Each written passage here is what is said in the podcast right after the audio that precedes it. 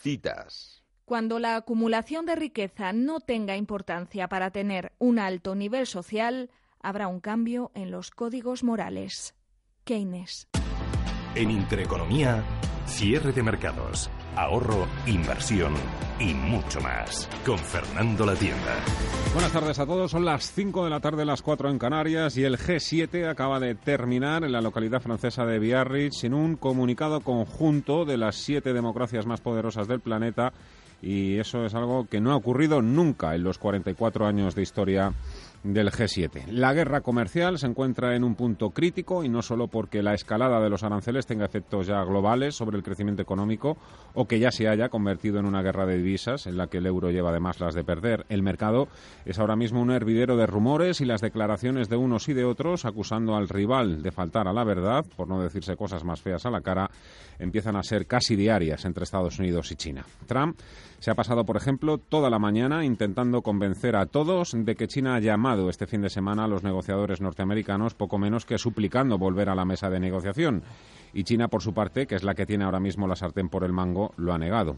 Los inversores, mientras tanto, no terminan de creerse la supuesta distensión comercial de este lunes tras las bravuconadas y los aranceles del pasado viernes. Siguen a la expectativa desde sus atalayas, escépticos y desconfiando de todo lo que sale y entra, procesando los datos, recalibrando las carteras, pero con pocos movimientos y sobre todo tratando de adivinar quién miente y quién dice la verdad en este perverso juego. Larry Kudlow es el principal consejero económico de Donald Trump.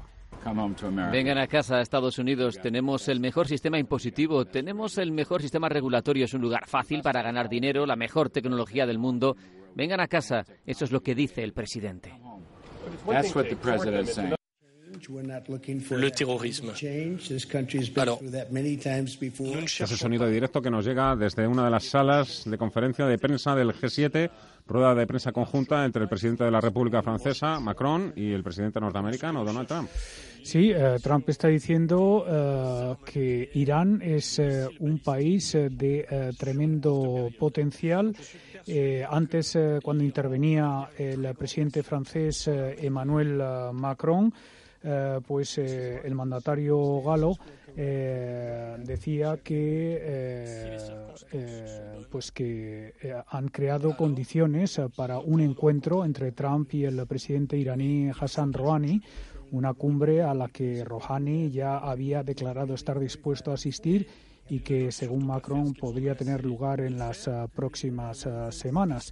Trump dice eh, que no están buscando un cambio de liderazgo en eh, Irán. Eh, recordemos que en esta cumbre del G7 de Biarritz, Macron tomaba pasos al margen del consenso internacional para invitar a la reunión al ministro de Exteriores iraní. Trump está diciendo que si las circunstancias son correctas, son correctas, se reunirá con Rouhani en eh, las próximas eh, semanas.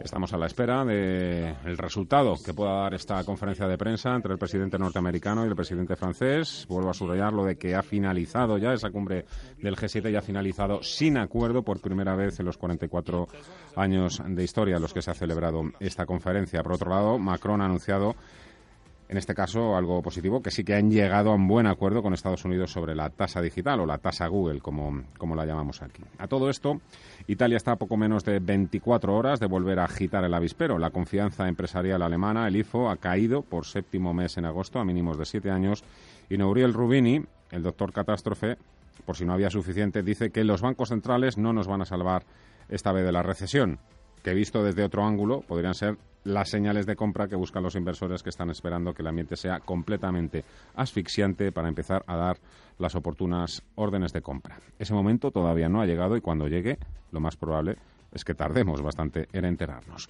El IBEX 35 ha ido salvando como ha podido un arranque muy complicado de la jornada. El anuncio de que China y Estados Unidos podrían retomar en breve las negociaciones ha conseguido calmar, pero no convencer al mercado. Telefónica, la banca y las compañías de perfil más cíclico son las que ocupan hoy los primeros puestos dentro del selectivo español, Paul. Sí, los avances eh, pierden fuelle en las bolsas europeas, también en la española, donde el IBEX 35 eh, está prácticamente en tablas en los 8.652 puntos, tan solo repunta un 0,03%, también salen de los máximos intradiarios el resto de, el resto de índices europeos. Dentro del IBEX eh, estamos eh, viendo los eh, mayores avances para ENCE, un 2,63%, seguido de Telefónica, que vuelve a recuperar el nivel de los 6 euros por título con un avance del 1,62%. También valores cíclicos como ArcelorMittal rebotan un 1,56% y entre los perdedores nos encontramos con Grifols e Inditex con pérdidas cercanas al punto porcentual. En cuanto al mercado de bonos, eh, tenemos el bono español a 10 años eh, rentando en el 0,136%. Eh, el italiano repunta ligeramente hasta el 1,33% la víspera del fin del plazo para la formación de una nueva coalición de gobierno en Italia y el Bund alemán sigue en negativo en el menos 0,664%. En el mercado de divisas, eh, el euro se resiente tras ese dato negativo de confianza empresarial en Alemania del índice IFO, el euro se cambia en 1,11 dólares. Y lo que sí cambia es la foto en Madrid y me imagino que también en muchas ciudades del resto de España. Las ciudades, poblaciones vuelven a recuperar poco a poco el ritmo y la actividad y pronto ya estaremos todos. Llueve hasta ahora en Madrid y en los mercados tenemos pronóstico incierto. Bienvenidos a Cierre de Mercados, edición verano. Cierre de Mercados. Actualidad, análisis, información.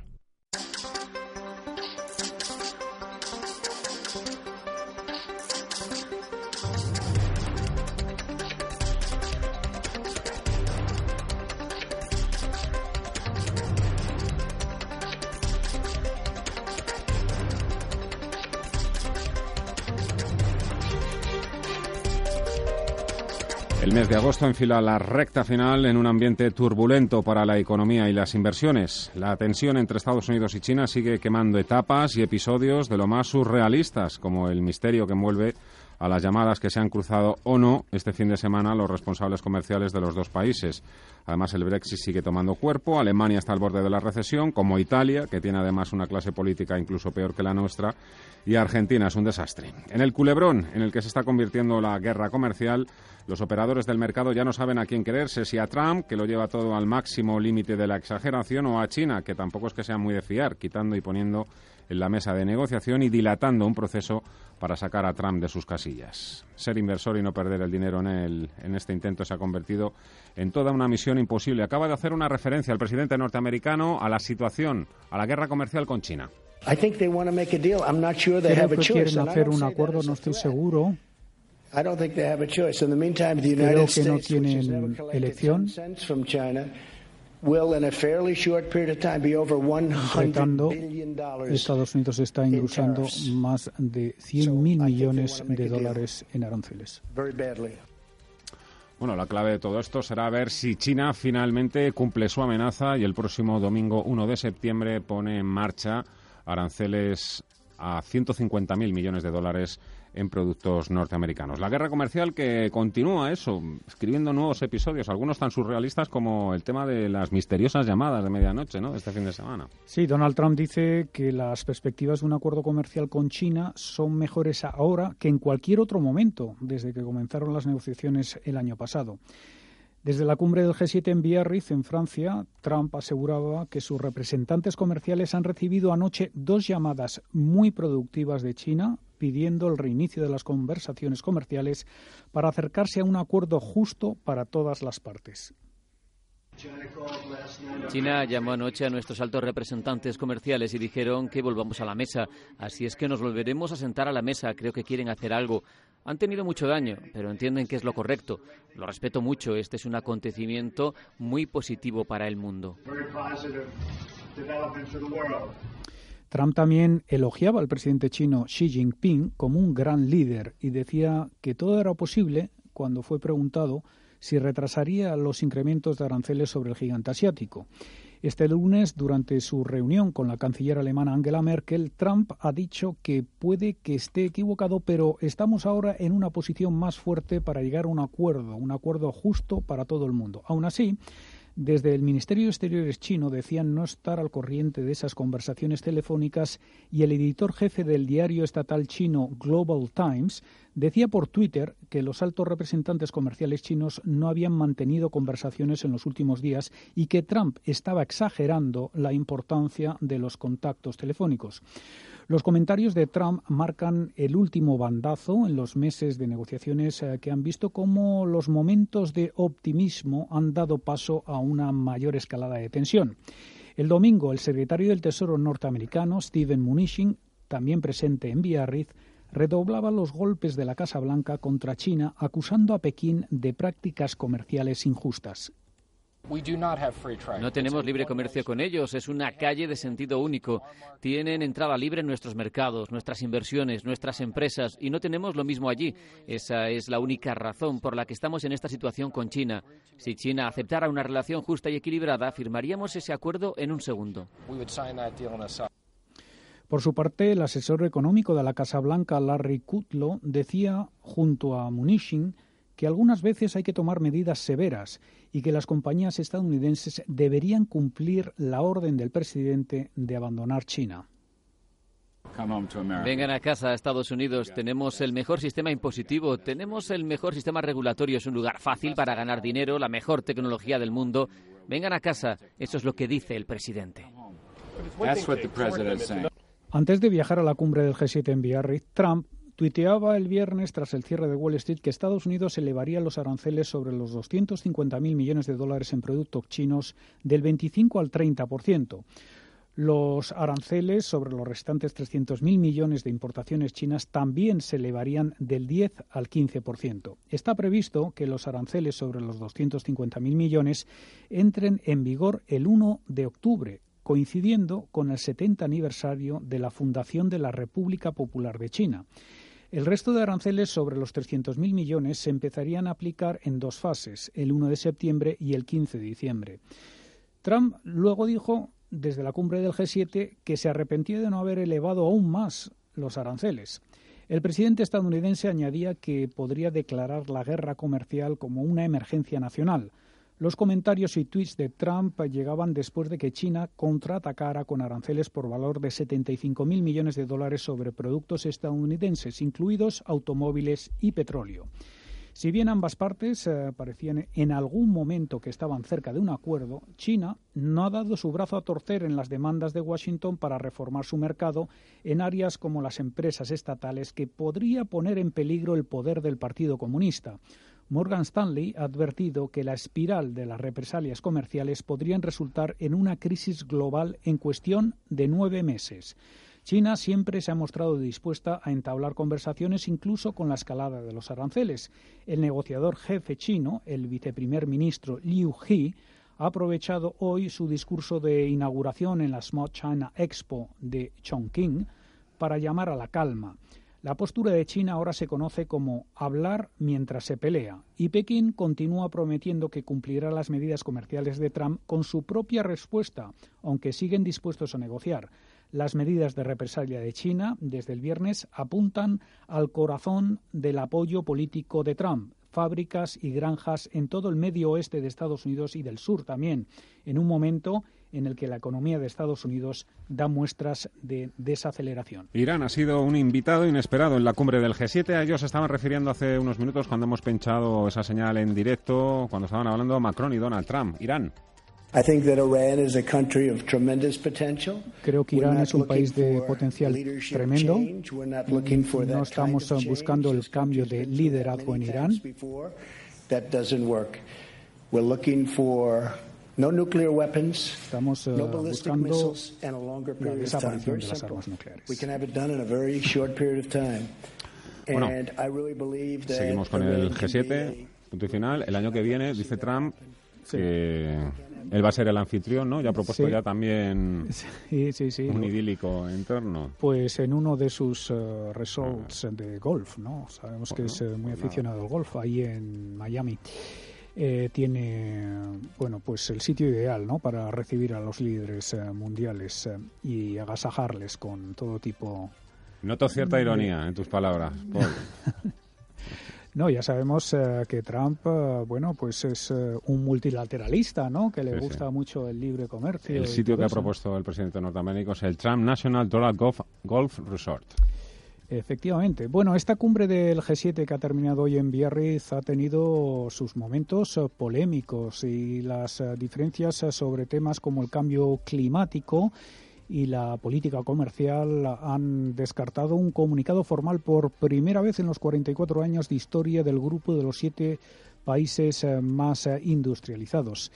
El presidente francés Emmanuel Macron ha dicho en la rueda de prensa conjunta con su homólogo estadounidense Donald Trump, que se está celebrando en estos momentos, que el presidente iraní Hassan Rouhani eh, está dispuesto a, a, reunirse con Trump. Varios de los participantes de más alto perfil han querido regresar a casa con algo que vender como una victoria a nivel doméstico. Donald Trump y su compañero de golf, eh, Shinzo Abe, el japonés Shinzo Abe, aseguran un principio de acuerdo comercial que reduciría los aranceles de Tokio a la carne de vacuno, cerdo y otros productos agrícolas estadounidenses, al tiempo que Washington retrasaría por ahora la amenaza de gravámenes adicionales sobre las exportaciones japonesas de automóviles a Estados Unidos. On a eu hier une discussion El, Macron, el, eh, perdón, el anfitrión de la reunión, el presidente francés Emmanuel Macron, culminaba una serie de juegos de poder no tan uh, sutiles, encabezando una invitación al ministro de Exteriores iraní Javad Zarif para unirse a la reunión. Trump dio un tono conciliador al respecto y dijo que los periodistas que sabía que Zarif vendría apoyando esa decisión de Macron de invitarlo, como hemos visto en esta rueda de prensa de cierre de la cumbre. Estas son algunas de las cuestiones que se han tratado en la cumbre del G7, aunque ha habido evidentemente más, mucho más, no solo de hacia el público, sino eh, nos imaginamos que también de, puertas para adentro. Saludamos a Miguel Oteros, investigador principal del Real Instituto Elcano. Don Miguel, hola, ¿qué tal? Muy buenas tardes. Buenas tardes. Bueno, en principio nos quedamos con que el G7 acaba de finalizar y por primera vez en sus 44 años de historia sin un comunicado conjunto, mm, lo cual no es ninguna sorpresa porque había riesgo de que esto sucediese. Mm, lo que no sé ya es si, si debe preocuparnos un hecho así. Bueno, eh, el, el, no a lo mejor pues eh, llegar a un acuerdo eh, de, de, escribir un comunicado conjunto, pues quizás no, pero creo que nos tiene que preocupar que en no ser capaces de escribir un, documento conjunto justamente es un reflejo de las divisiones que hay ahora mismo entre las, democracias liberales de Occidente y sobre todo entre pues el G6 y, Estados Unidos. Trump, pues que como se está comentando, pues irónicamente no, no es de los más multilateralistas eh, y entonces claro el G7 en principio es eh, uno de los pilares del multilateralismo de, Occidente y, bueno eso ahora mismo pues eh, no se da no no no hay no hay suficiente confianza y acuerdos entre entre sobre todo Europa y, Estados Unidos para, para lograr esto o sea se podría decir que es un Trump contra todos bueno, no sé si es Trump contra todos. Yo, yo creo que es un, bueno, una Casa Blanca, una administración y Trump eh, que quiere imponer un, nuevo marco de relaciones internacionales basado sobre otros valores y principios y los valores de bueno de lo que en las relaciones internacionales se conoce como el realismo frente al liberalismo y el realismo está basado en que el hombre es un lobo para el hombre el sálvese quien pueda el que el marco internacional de las relaciones internacionales es un es anárquico y por lo tanto hay que pues, ser fuertes y poderosos y proteger los intereses nacionales y, y bueno y, y lógicamente pues el poder tanto militar como económico es el que se impone sobre las otras naciones y las, las naciones grandes son más poderosas que las naciones pequeñas. Uno de los principales puntos de fricción entre Trump y el resto de, del G7, al menos lo que nos llega hasta aquí, es eh, el tema Rusia. el tema Rusia, que es el que ha creado también muchísima división en el sentido de que Trump quiere que Rusia vuelva a participar en este tipo de reuniones y el resto de países parece que no son no están tan convencidos de ello. Es así, es así, porque bueno, el gran juego aquí de Estados Unidos eh, es lógicamente la rivalidad geopolítica que tiene con, con China, ¿no? Y así como Nixon en su momento, pues entendió que había que convencer a los chinos para para arrinconar a, la Unión Soviética de su, ¿no? en los años 70, en, la, en plena Guerra Fría, pues ahora mismo la visión de Trump, aparte de pues, posibles negocios en Rusia y todo eso, pero la visión que tiene el Pentágono y que tiene pues, mucha gente que, está en esto de la geoestrategia, la geopolítica en Estados Unidos es que hay que acercar, acercar a, Rusia más a Occidente para, para arrinconar o para, para excluir a China para, para que China pues no tenga los apoyos que, que podría tener. Y la visión pues también de Estados Unidos es que cuanto más Occidente pues sea duro con, con Rusia, Rusia se acerca más a China y la, la unión entre Rusia y China pues es es preocupante eh, o geoestratégicamente, pues eh, lógicamente una amenaza mucho mayor que solamente la de China. En cuanto a la guerra comercial, las últimas 48 horas eh, han sido tremendas. el viernes pasado acabamos con, pues bueno, pues con una nueva ofensiva de aranceles por parte de China. Trump anunciando que iba a subir todavía más los aranceles que ya que ya están puestos en marcha. Hoy parece que todo o las aguas tratan de volver a, a su cauce. Mm, yo no sé si esto es intencionado, es pura casualidad, si quién propaga este tipo de, de declaraciones, luego se rebaja el tono, mañana mismo volvemos a tener a, a los novios, entre comillas, peleándose. Bueno, el tema de fondo aquí es justamente lo que estamos hablando. ¿no? Esto es una carrera por eh, el dominio de la geopolítica mundial y, por lo tanto, por mucho que algunos piensen que puede haber un acuerdo en concreto de decir, bueno, pues eh, ahora sí que China va acceder a las pretensiones o incluso a, ¿no? a, los requerimientos de Estados Unidos, es muy, muy difícil que eso, que eso ocurra.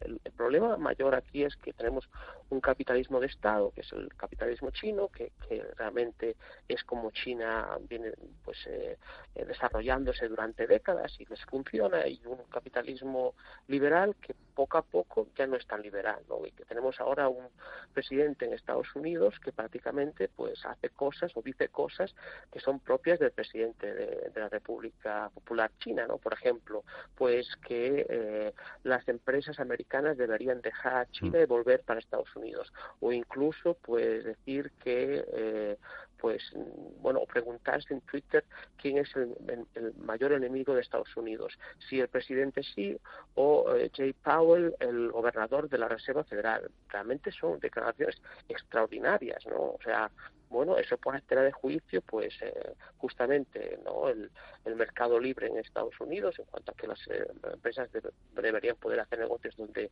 donde quieren, e incluso pues eso la, la, independencia también del Banco Central, ¿no? Entonces, bueno, eh, yo creo que estamos en dinámicas donde Estados Unidos cada vez más está viendo que que ese capitalismo de Estado eh, chino es, es, es, muy poderoso y la única manera de enfrentarse a él es emular sus prácticas. Y eso, lógicamente, para Europa, eh, que todavía cree en, las democracias liberales, en el liberalismo, en la separación de poderes, etcétera, etcétera, pues lógicamente es altamente preocupante.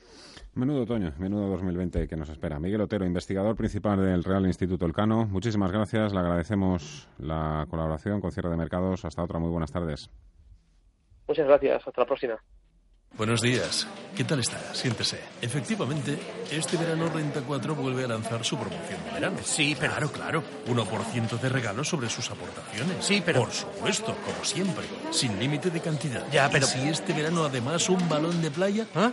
Perfecto. ¿Te imaginas un verano sin balón de playa? Una playa sin balón es como un verano sin tu 1%. Por eso este año lo podrás tener todo. Te damos el 1% de ahorro sobre tu aportación sin límite de cantidad. Y además, llévate un balón de playa. Consulta las bases de la promoción en tu oficina o en r4.com. Renta 4 Banco, tu banco especialista en inversión.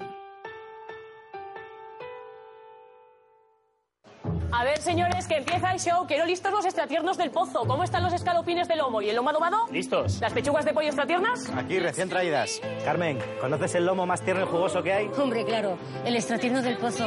Que nunca falten en tu casa las cosas tiernas, ni las extratiernas. El pozo.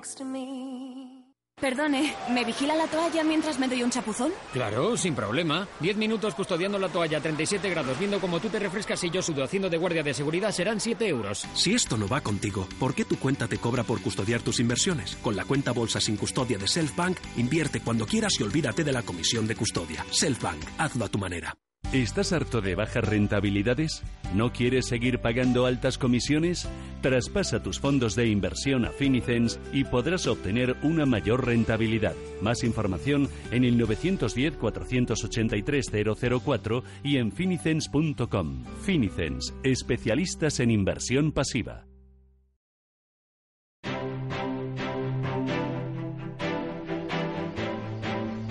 Grupo ACS patrocina este espacio. Grupo ACS.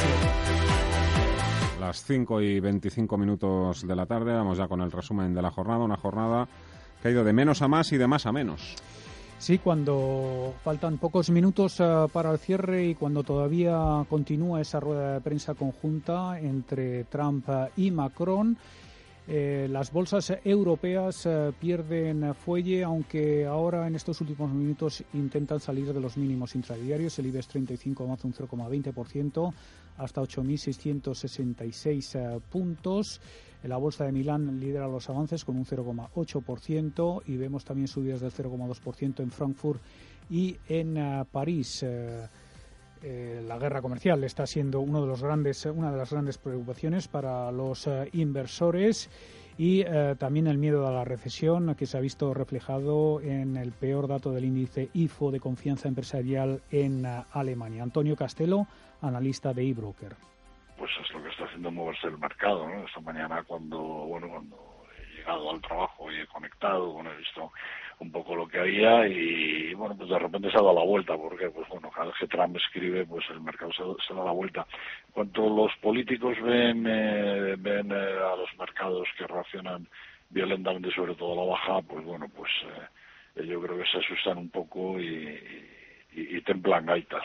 Pero vamos a estar así vamos a estar así tiempo sí me temo que sí en cuanto a valores, eh, dentro del IBEX 35, ENCE encabeza las subidas con un 2,78%. Telefónica, que hoy recupera el nivel de los 6 euros por título, rebota más de un 2%. También uh, ArcelorMittal, otro de los valores cíclicos muy castigados últimamente, recupera un 1,75%. Y Banco Sabadell, otro de los uh, valores uh, más bajistas últimamente rebota un 1,33%. Dentro del IBEX 35 eh, tenemos un grupo de ocho valores en negativo.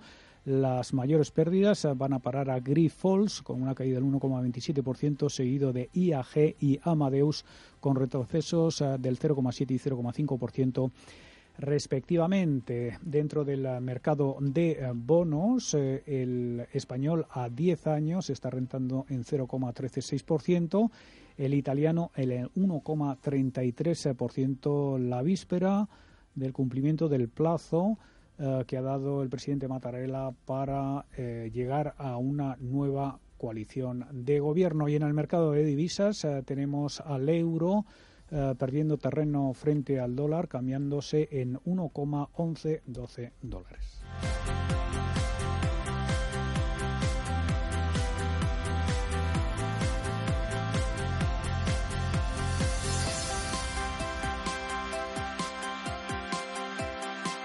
Grupo ACS, líder en el desarrollo de infraestructuras y servicios, les ha ofrecido este espacio. Se nos ha olvidado también lo más importante de todo.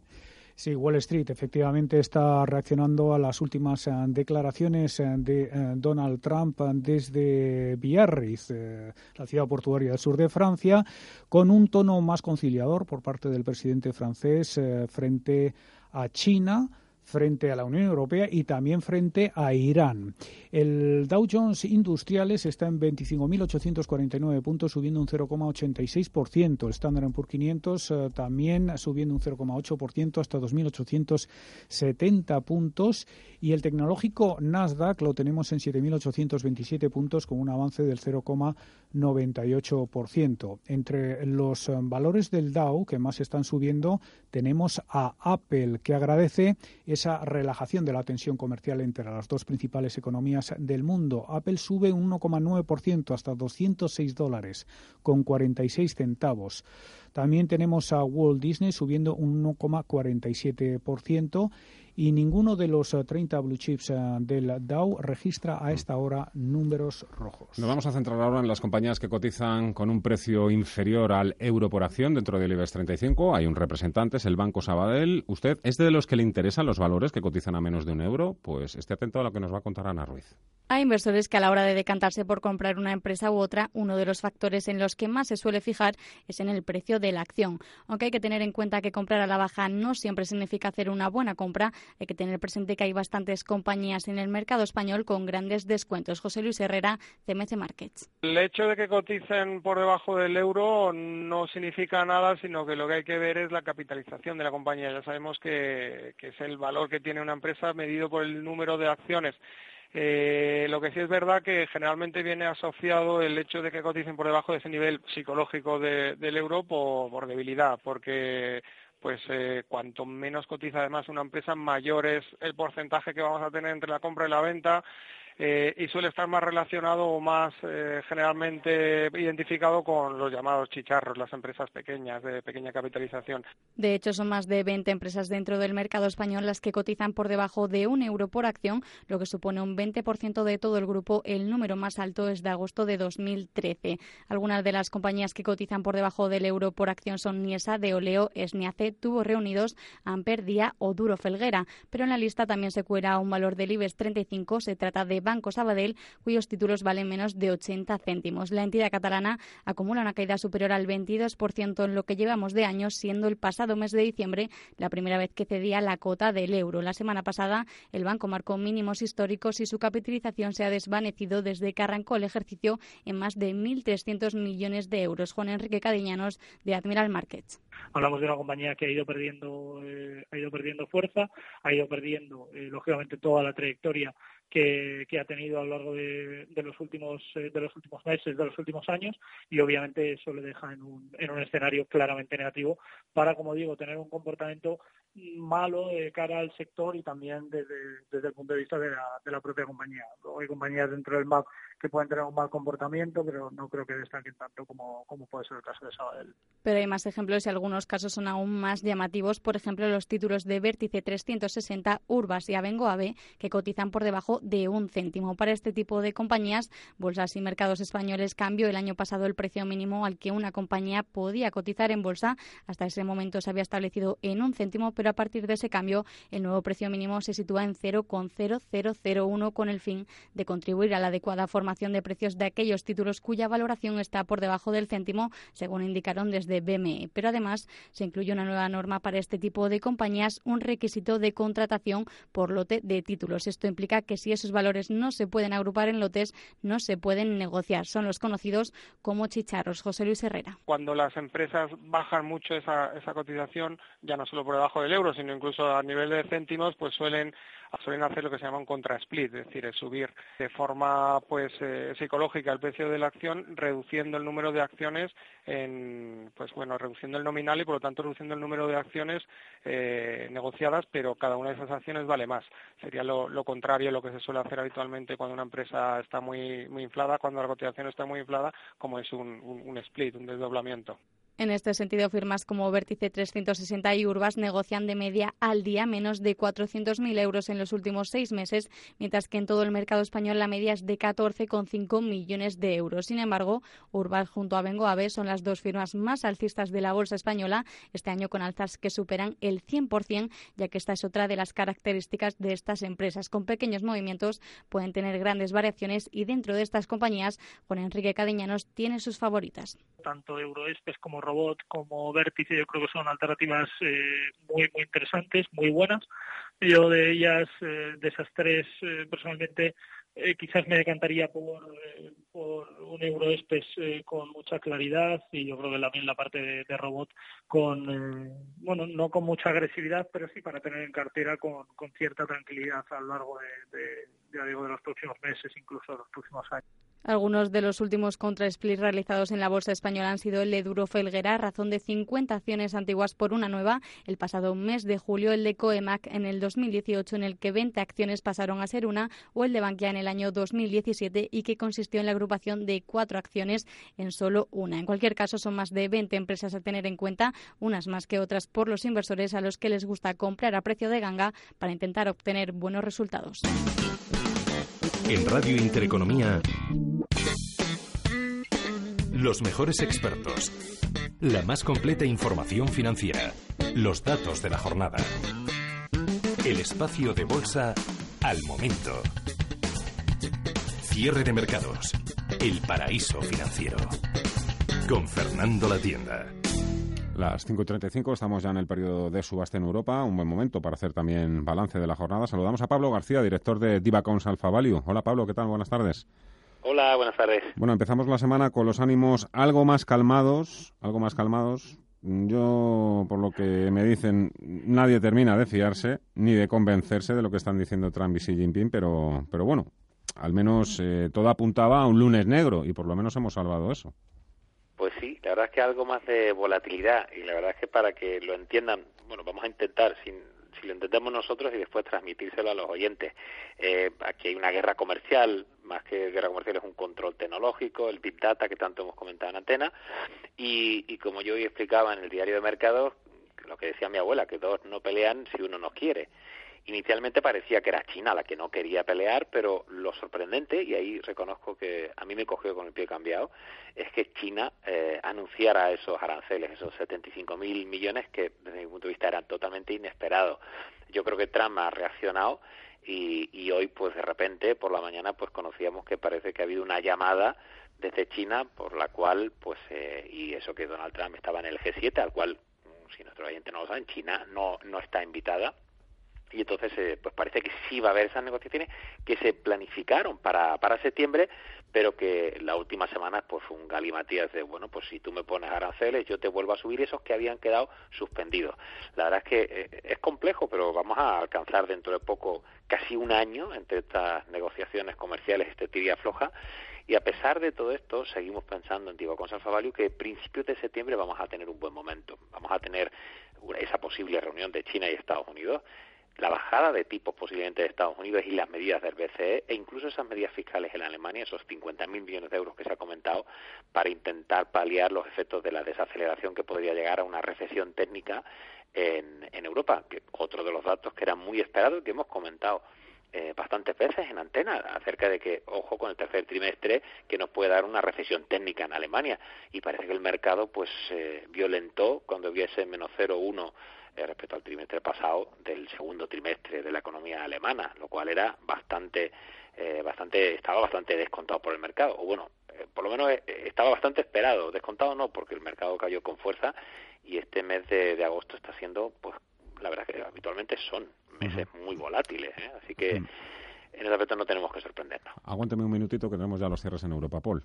El IBEX 35 cierra con una subida del 0,34% hasta los 8.679 puntos. ENCE, Telefónica y Arcelor han sido los tres valores más alcistas, mientras que Grifols, Inditex y Amadeus han sido los valores más castigados. Bueno, eh, precisamente Telefónica es uno de los valores que más ha tirado hoy dentro del IBEX 35. Mm, no podemos decir que los blue chips o los valores de mayor capitalización en el caso de España sean los que están teniendo un protagonismo positivo, sino todo lo contrario, pero no es eso lo que está sucediendo, por ejemplo, dentro de los top 50, estamos o los fondos, ¿no? que invierten en Mega Big Caps, ¿no? que es un poco las que están saliendo a flote y las que están ofreciendo mejores rentabilidades, mucho mejores que las medium y small caps.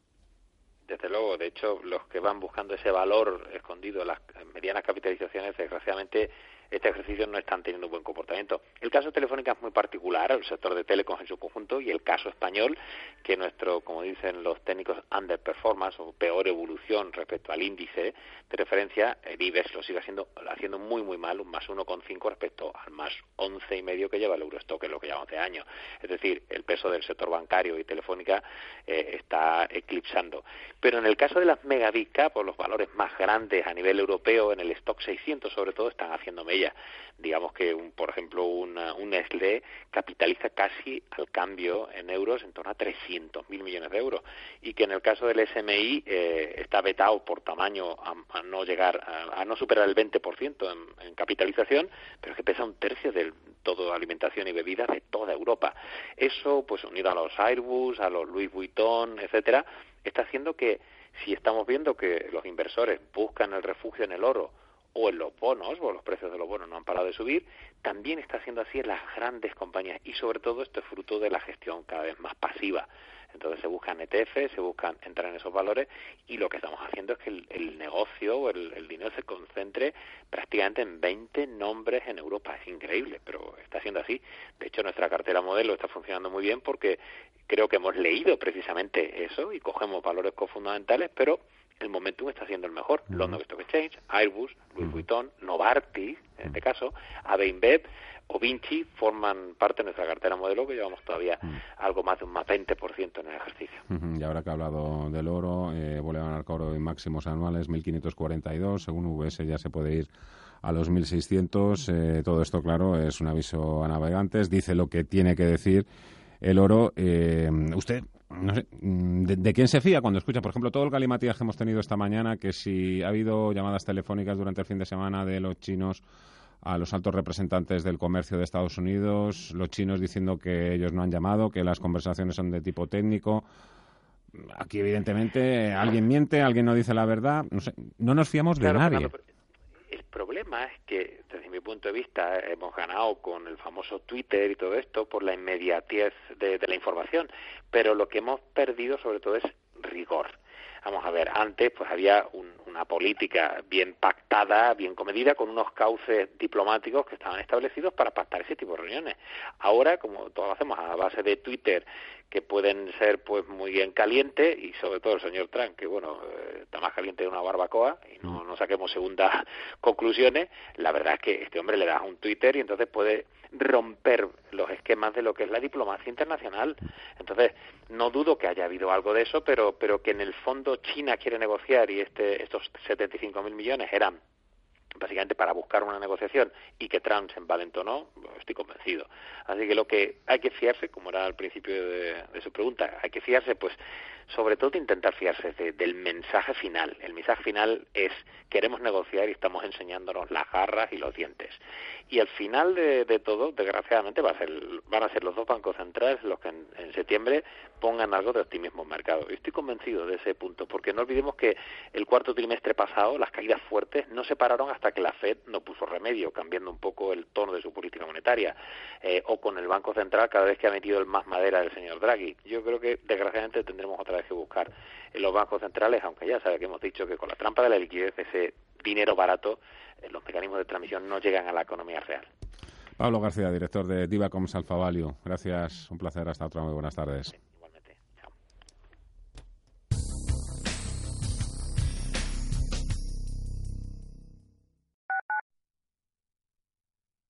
Oliver y Alcázar, especialistas en implantología de carga inmediata, trae a España los implantes corticales, indicados para pacientes con reabsorciones extremas de hueso, sin necesidad de injertos óseos, prótesis definitiva en menos de un mes y al mismo precio que los implantes tradicionales. Confíe en Oliver y Alcázar y vuelva a sonreír. Primera consulta gratuita en el 91 564 6686 o en oliverialcázar.com.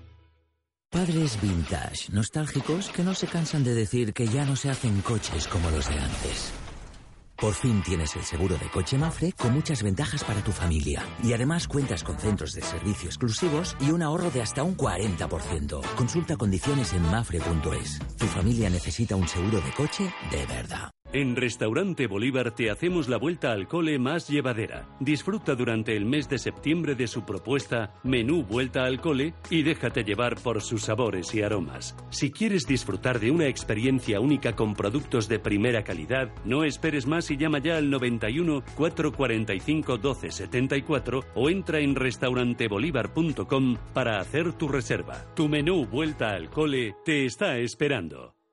¿Y ahora qué lujos te puedes permitir por 11 euros con 50 al día? ¿Un menú del día? ¿Una entrada de cine? ¿Alquilar una pista de pádel? ¿Crees que ya no existen buenas oportunidades para disfrutar del lujo por este precio? Ahora prueba el nuevo Clase A Sedán de Mercedes-Benz y te convencerás. Deportividad y lujo a un precio del día a día. Ejemplo de Complete de Mercedes-Benz Renting. Entrada 6.689 euros con 59. Válido hasta el 30 de septiembre de 2019. Las condiciones en Grupo ITRA, tu concesionario oficial Mercedes-Benz. ¿O pensabas que estas oportunidades ya no existían? Pues sí, ahora se dan. Radio Intereconomía. Te mostramos la economía en estado puro.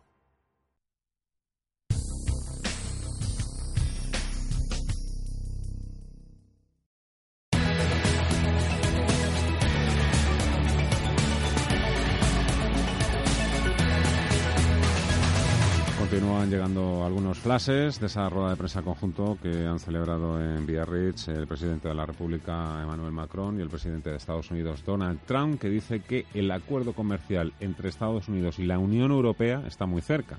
Así que aquí la verdad es que estamos con todos los frentes abiertos. Por un lado China, por otro lado Japón, ahora la Unión Europea.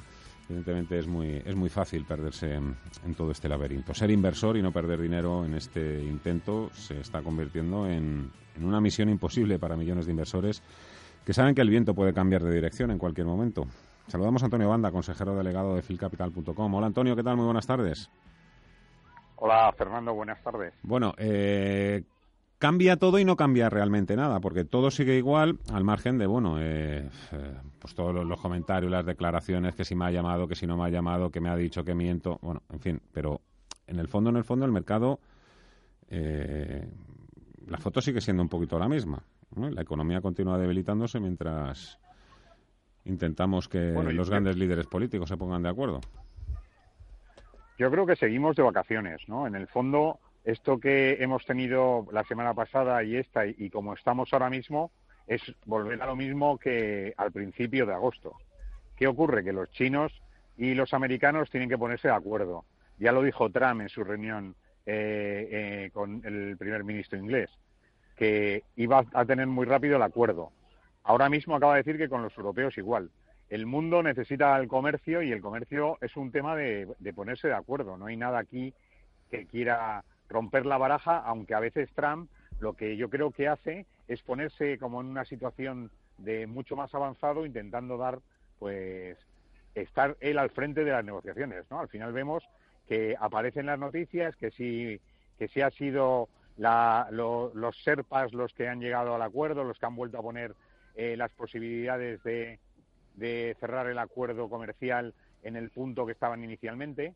Yo creo que los mercados, además, fíjate que en el movimiento este que llevamos, cerramos el viernes con eh, Europa no sabía nada de que los chinos iban a poner la situación con el acuerdo comercial mucho más grave y hemos abierto esta mañana diciendo que era absolutamente mentira, ¿no? Entonces, lo que hay que pensar, como decimos siempre en Phil Capital, es ponerse en el medio plazo. En el medio plazo tenemos bastantes posibilidades de que la geopolítica se quede a un lado, que tengamos, y de hecho tenemos bastantes elecciones en lo que nos queda pues de los, de los próximo, del próximo año, y Trump interviene también ahí, ¿no? Trump entra en el 2020 en un año de elecciones, él quiere estar pues destacado en esa competencia cuando empiece el año y, no va a hacerlo de las malas, ¿no? Yo creo que, los mercados, pese a que sí que tenemos noticias o empezamos a tener síntomas de que el tema se está ralentizando en términos económicos, lo que vemos es que los americanos siguen con un consumo disparado, que las expectativas y, y sobre todo la bolsa y los tipos de interés, eh, la bolsa está pues a un 3% de su máximo, los tipos de interés siguen marcando este año como uno de los activos con mayor rentabilidad. Lo que no tendría miedo es de invertir a largo plazo, ¿no? Y, y- y esto, pues seguirlo, porque la realidad es que tienes que estar encima del día a día de las noticias, pero tu inversión, cuando eres un inversor final, a largo plazo, tienes que tener muy claro que lo que ahora mismo más te penaliza es tener tu dinero en liquidez, ¿no? La liquidez no paga y por lo tanto tienes que ser capaz de aguantar el riesgo para obtener rentabilidad y eso es yo creo la parte más importante que nos queda como conclusión de estos últimos días, que, es un mensaje la geopolítica mm.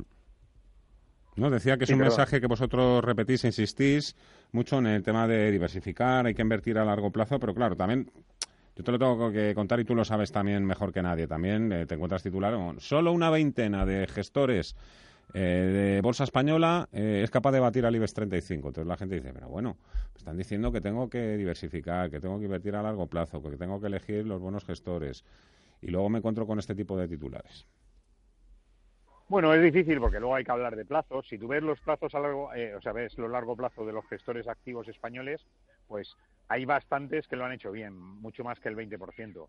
Lo que pasa que eh, es difícil, en el caso especial de la gestión en España, competir porque tenemos una gestión muy cara, ¿no? Y entonces una gestión muy bancarizada que tiene por objetivo fundamentalmente colocar productos a sus clientes. Entonces no es una referencia. Si te vas a otros países y te vas a otros activos, pues difícilmente el índice lo hace eh, mucho mejor que la mayoría de los gestores. ¿Por qué? Porque está penalizado el propio índice, ya que hay muchas posibilidades de invertir y muchas posibilidades de tomar activos.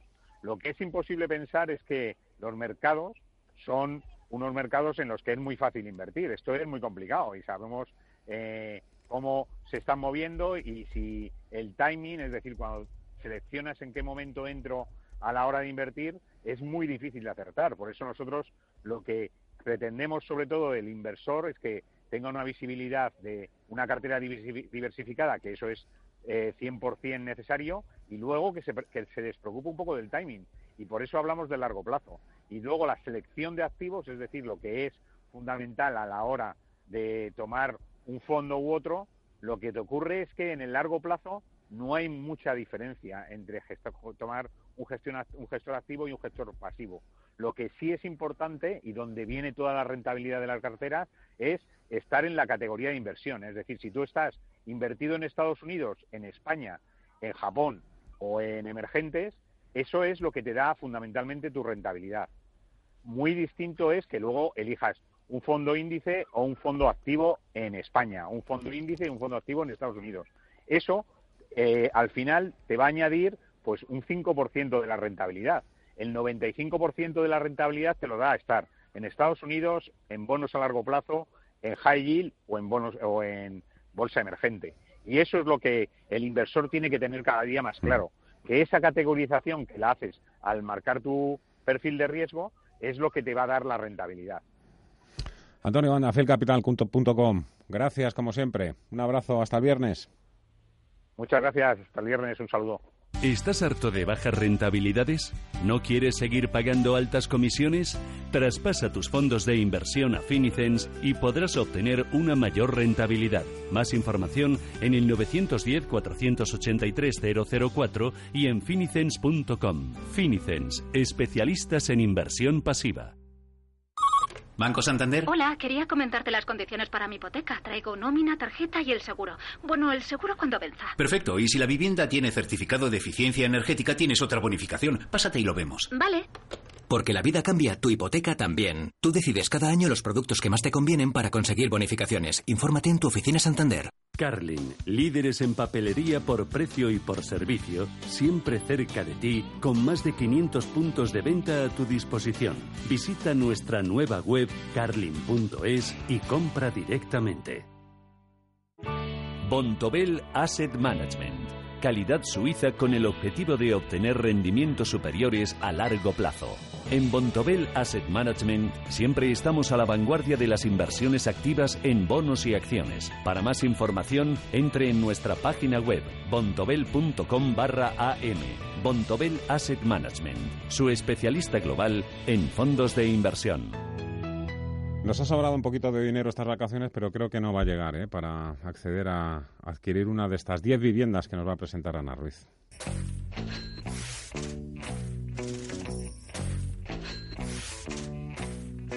Durante el verano, desde la tumbona en la playa o desde el chiringuito, solemos ver casas de ensueño, mansiones que parecen que están sacadas de un cuento y de las que intentamos sacar cuánto costarían si estuvieran a la venta. Pues bien, muchas de estas casas de lujo se venden y de hecho existen rankings para saber dónde están, cómo son y cuánto piden por las viviendas más caras a la venta en 2019 en España. Dentro de la lista destaca por encima del resto una mansión en Marbella, Málaga, por la que los dueños piden ni más ni menos que 55 millones de euros. La casa se encuentra en la urbanización Santa Petronila y cuenta con 3.458 metros cuadrados y jardín, una casa en tono salmón con la sierra de fondo y una piscina de ensueño. En el segundo puesto del ranking nos encontramos con un chalet en Escubels con vistas tanto al mar como a la montaña en San Josep de Satalaya, en Ibiza, un chalet con más de 2.000 metros cuadrados y con una piscina que ya la quisieran muchos hoteles. Eso sí, el precio de este chalecito es de 40 millones de euros. Y en el puesto 3 del ranking vemos que nos podemos hacer con una casa en el barrio Chaparral, en Mijas, Málaga, por 35 millones de euros. Y viendo las imágenes podríamos pensar que es la típica casa donde grabar telenovelas en sus 2.250 metros cuadrados de casa y jardín. Y volvemos a las Islas Baleares en el cuarto puesto con una casa en Escamp del Mar, exactamente en Andrax, Mallorca, por otros 35 millones de euros, aunque esta cuenta con unos cuantos metros menos que la anterior, más de 2.000 metros cuadrados de casa y jardín cargado de vegetación con vistas a una maravillosa cala de las Islas Baleares. Parece que la competición por las casas más caras en España en 2019 es entre Baleares y Málaga, porque en Marbella existe otro chalet dentro de la lista en el barrio de Los Monteros. Cuenta con 1.700 metros cuadrados de casa y jardín y cuesta 25 millones de euros. Y ya en el puesto número 6 del ranking tenemos un chalet en Secar de la Real en Mallorca. Su piscina, sus ventanales, sus palmeras y su iluminación junto a los 5.160 metros cuadrados que tiene cuestan 21 millones de euros y en tono blanco roto con ventanales por toda la casa y varias piscinas tenemos en Marbella el puesto número 8, una casa en cascada de Camojan con más de 3.000 metros cuadrados, jardín y un precio que roza los 20 millones, exactamente 19 millones 900 mil euros. Las Islas Baleares no defraudan y en Calviá, en Mallorca, nos encontramos con una finca rústica en el pueblo que cuenta con 1.600 metros cuadrados de casa, más un jardín inmenso con varias piscinas y zonas verdes. En este caso, el precio es de 19 y medio de euros. Siguiendo el ranking dentro de las 10 primeras, solo hay una vivienda fuera de la Costa del Sol o las Islas Baleares, y es que en novena posición se encuentra una lujosa finca en Boadilla del Monte, en Madrid. Exactamente ubicada en la urbanización este Monte Príncipe y cuenta con 4.554 metros cuadrados entre la casa y el jardín por la friolera de 19 millones de euros. Y por último, en el puesto 10 del ranking de las viviendas más caras en España en 2019, nos encontramos que dentro de Marbella hay otra vivienda a la venta en el barrio de la Sierra Blanca con casi 2.500 metros cuadrados entre la casa y el jardín por el módico precio de 17 millones y medio de euros. Muchos millones y muchos metros cuadrados que componen la lista de las 10 casas a la venta más caras en España en 2019.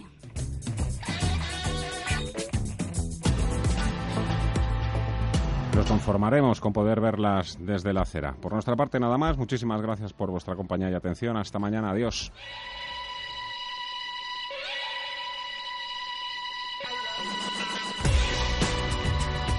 Los mejores expertos. La más completa información financiera. Los datos de la jornada. Cierre de mercados. El espacio de bolsa y mucho más.